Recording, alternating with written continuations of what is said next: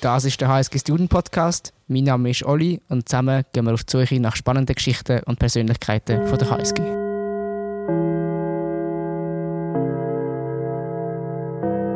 Herzlich willkommen aus dem Square zur nächsten Folge vom HSG Student Podcast. Wie ihr merkt, redet nicht mehr die vertraute Stimme von Andreas zu euch, sondern eine neue, neue Stimme. Mein Name ist Olli und ich bin euer neuer Host vom HSG Student Podcast. Vielleicht ganz kurz zu mir. Ich bin in meinem letzten Bachelorsemester. Man trifft mich regelmäßig auf dem Campus, in der BIP oder eben im Square, wie wir jetzt gerade sind, im Tea Room. Man erkennt mich an meinen fancy Socken, die ich regelmäßig trage. Es hat Pizza drauf, äh, Tacos, ganz verschiedene Motive. Und äh, am Mittwoch bin ich jeweils, jeweils mit meiner Tennistasche unterwegs. Ich freue mich extrem auf alle Gespräche, die vor uns liegen. Die vielseitigen Persönlichkeiten der HSG, die wir kennenlernen zusammen. Und auch auf die Interaktion mit euch, liebe Zuhörerinnen und Zuhörer. Wir werden äh, gelegentlich euch die Chance geben, im Voraus unseren Gästen Fragen zu stellen. Und auch ganz grundsätzlich freue ich mich einfach auf, über jegliches Feedback, Gästvorschläge, Anregungen zum Thema oder Format. Dazu könnt ihr uns einfach auf den HSG Social Media Kanal anschreiben oder ganz einfach über E-Mail. Und äh, die ist olivier.schneider.student.unisg.ch. So, jetzt glaube ich, haben wir genug geredet über mich. Wir widmen uns am besten schon am heutigen Thema. Und das ist so, wie ich es erlebt habe, immer, wird immer wieder neu auf dem Campus diskutiert. Es wird viel behauptet, gewährweist. Niemand weiß eigentlich ganz so genau, was sie da so machen. Und der Rede, wo ich rede, äh, von dem ich rede, ist der SIM, der Strategy and International Management Masters, Flagship Program von der HSG. Und ich wollte eigentlich heute mit meinen Gästen herausfinden, was macht der SIM aus studentischer Perspektive aus? Wie schafft es der SIM, Value zu adden? Und schlussendlich können wir auch vielleicht noch die ein, den ein oder anderen SIM-Mythos, was es auf dem Campus gibt, auflösen. And I think now this is the perfect opportunity to change to English. My two guests, they're English speakers. And uh, to my left, there is Eva, my good old friend from high school. And to my right is Simone. Hi, Eva and Simone. Hey, uh, thank you for the introduction. You'll have to translate that for me afterwards. I will. but uh, yeah, my name is Simone. Uh, I'm from Italy. Was born and raised there. City uh, not away from Milan, and uh, did my bachelor in Venice. And then I decided to continue my studies at ISG. And since I got into the sim, I was like, yeah, why not? Let's go to ISG. St. Gallen is not the best place on earth, but definitely enjoying it. Nice. I'm Eva. Thank you from my side as well for the invitation and cool to see you again on campus. So, I'm originally from Bulgaria, but I grew up in Switzerland and I'm here since the age of four. I did my undergrad here at the University of St. Gallen, then did a gap year and decided to apply for the sim and kind of same thoughts as Simone, got admitted. And then I was like, okay, why not? Let's try this. And so this is my second semester now. And on top of that, I'm doing the Managing Climate Solution certificate. Wonderful. So you both spoke about your application, and I think this is a good starting point, you know, because it's such a competitive uh, thing to get in, as far as I know. What was your first reaction when you, you found out that you were, you know, accepted to the SIM program? So for me, at least, um, I was actually very surprised because I was planning to to do so, of course, and I did all the prep, and the whole application process is very time consuming. Um, but I was quite like late with my GMAT and all of these things. And then, yeah, I, think for me at least, I never thought that it would really work out. So I was very surprised, but I was also very happy to hear that I got admitted. And I, of course, accepted the offer. So no, no party for you afterwards when accepted.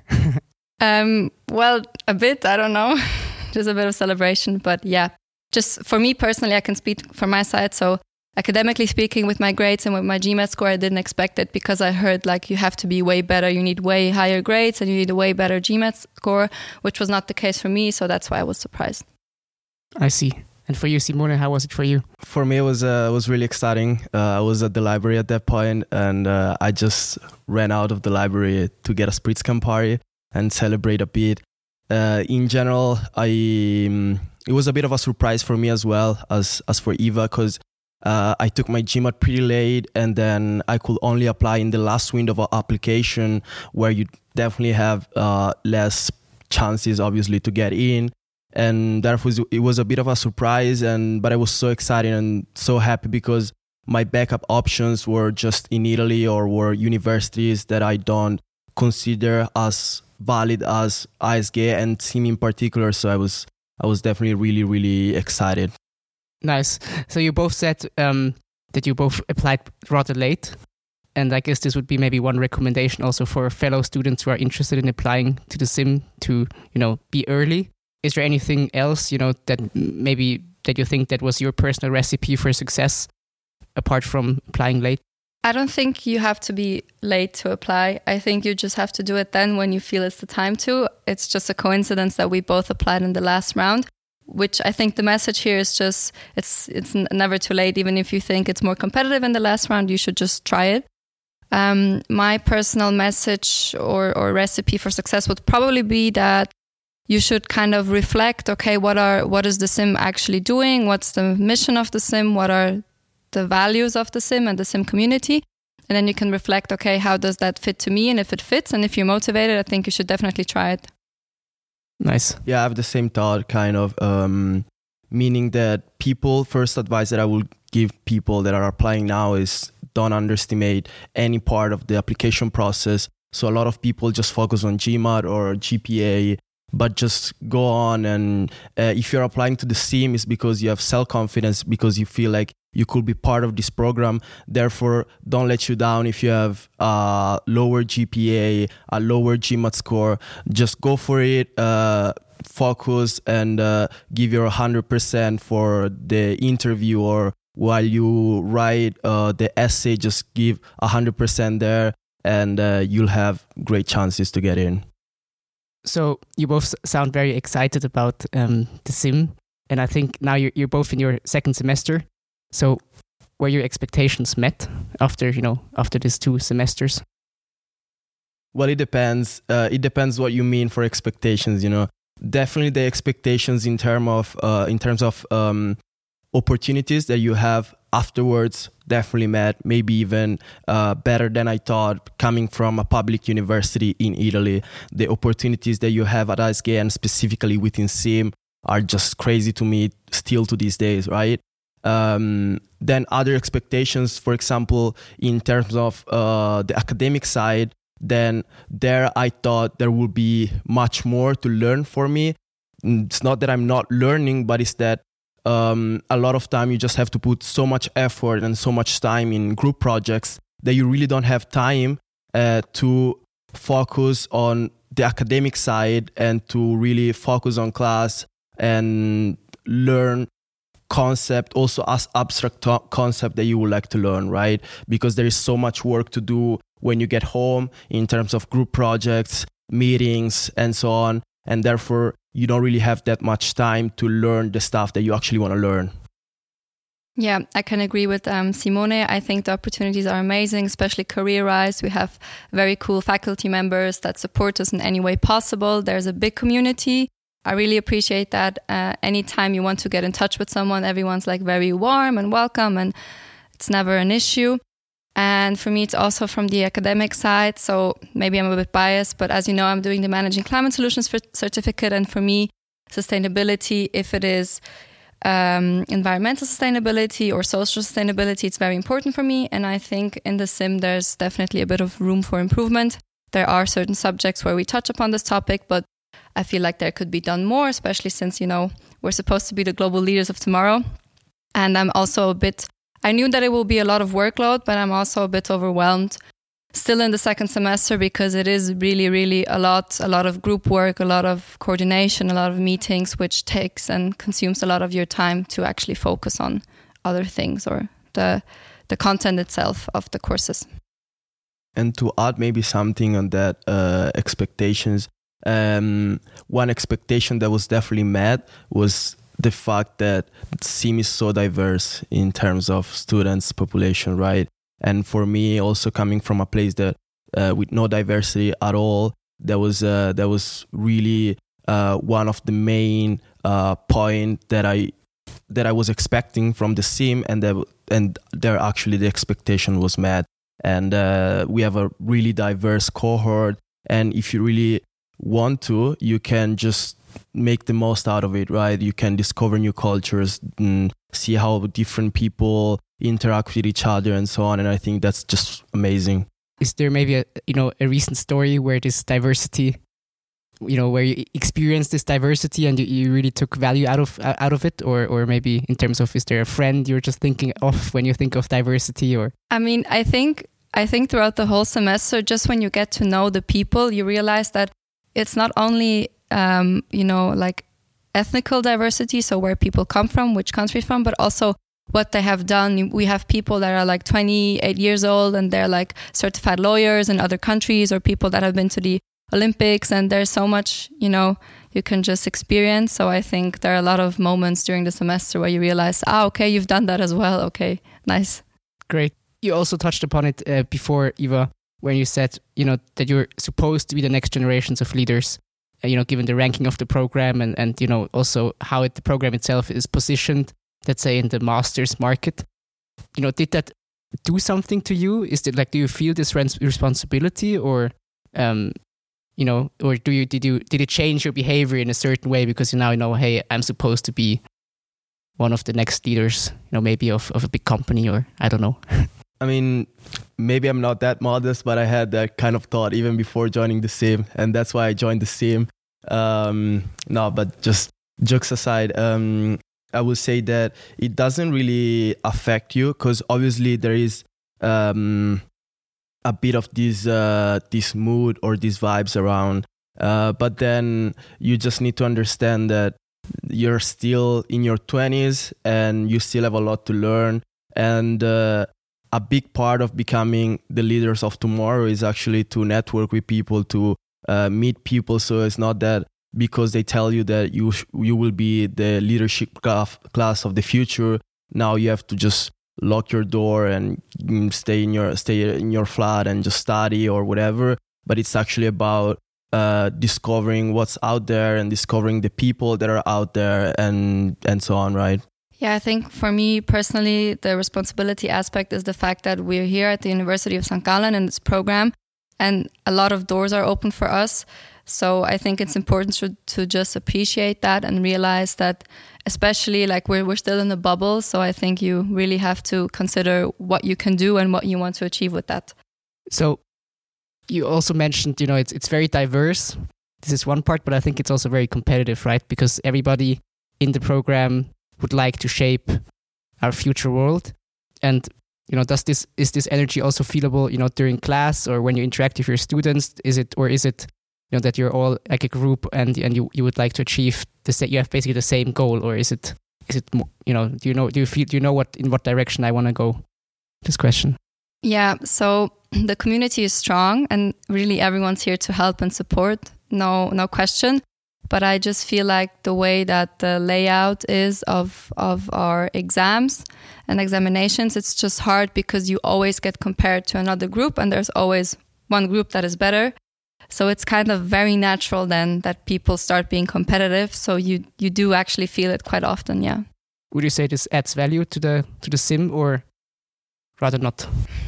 It's hard to hard to say. I think in terms of how much workload we have, I think it would be better if it's not like that. Yeah. Yeah, I have I have the same thoughts basically. I mean, meaning that the community is really strong and when you just approach person by person, there's no competition whatsoever uh, both in the current cohort but also in the previous cohorts. Meaning that if you really want to approach someone because they work in the company where you want to apply or stuff like that, right? There, everyone is so available to just jump on a call with you, give your advice, and so on.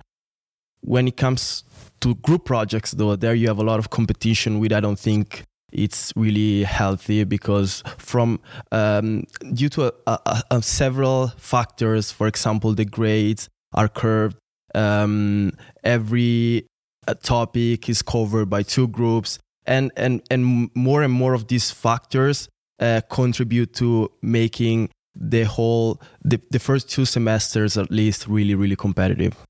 I see. So one part of the sim curriculum to maybe to change a bit the topic is also this SIM imagination program. Um, where as far as i understood it you basically do socially good projects. And the first question would you mind sharing which project you worked on? I think you worked on the same both right Exactly. So just to quickly correct you, it's called Imagination Challenge. Oh, sorry. But, no worries. But it's it's right. Yeah, it's it's an approach to a relevant topic or challenge by being you know experimental and it should be of transformational nature. That's like the official definition. Um, so we're part of Period, and Period is a project where we fight against period poverty in Kenya and Tanzania, uh, more so like uh, Eastern Africa. And we're working together with a local NGO from there called Femme International. And this is actually the second generation of Period. So this program, uh, project, excuse me, was established last year. And and did you were you able to choose this project, or and if yes, is there a particular reason why you choose exactly Period? Yeah, I mean there is um, there is a week of introduction, let's say on Imagination Challenge, and then the week end with a day in which people have to decide what projects they want to take over for the for the following year. And I kind of chose period because I think it's a it's a urgent matter uh, that is not discussed enough. Uh, just think about ISGA, for example. We have this square and this amazing new innovative building, and menstruation products are not available for free, for example. And if you think uh, this, what happens is in Europe, just think what happens in Africa, right? So I think uh, we can really have an impact through imagination. And obviously, sometimes it feels a bit weird to talk about imagination and talk about these topics while you are in the, one of the best masters in the world in Switzerland and you were born in the, the right side of the world. But then there's always something that you can do about it. And the fact that um, a master in management in a renowned business school offers you this opportunity for me it means a lot. Did it you know change your perspective on on certain topics like management or your future career? Definitely uh, i understood that for me even though i would like to work in the private sector um, work is not everything. And uh, if you alongside work can uh, bring forward different kind of social projects that's uh, that's good for the society but it's good also for you and for you eva yeah same so for me personally also the motivation to this project of course is that I'm, I'm a woman and i myself struggle a lot with period cramps and just there's a big stigma also still here in Switzerland around that and in Western Europe, but also, of course, in other parts of the world. So I think it's just, um, you know, a nice contrast to what you're actually doing on a daily basis while studying here.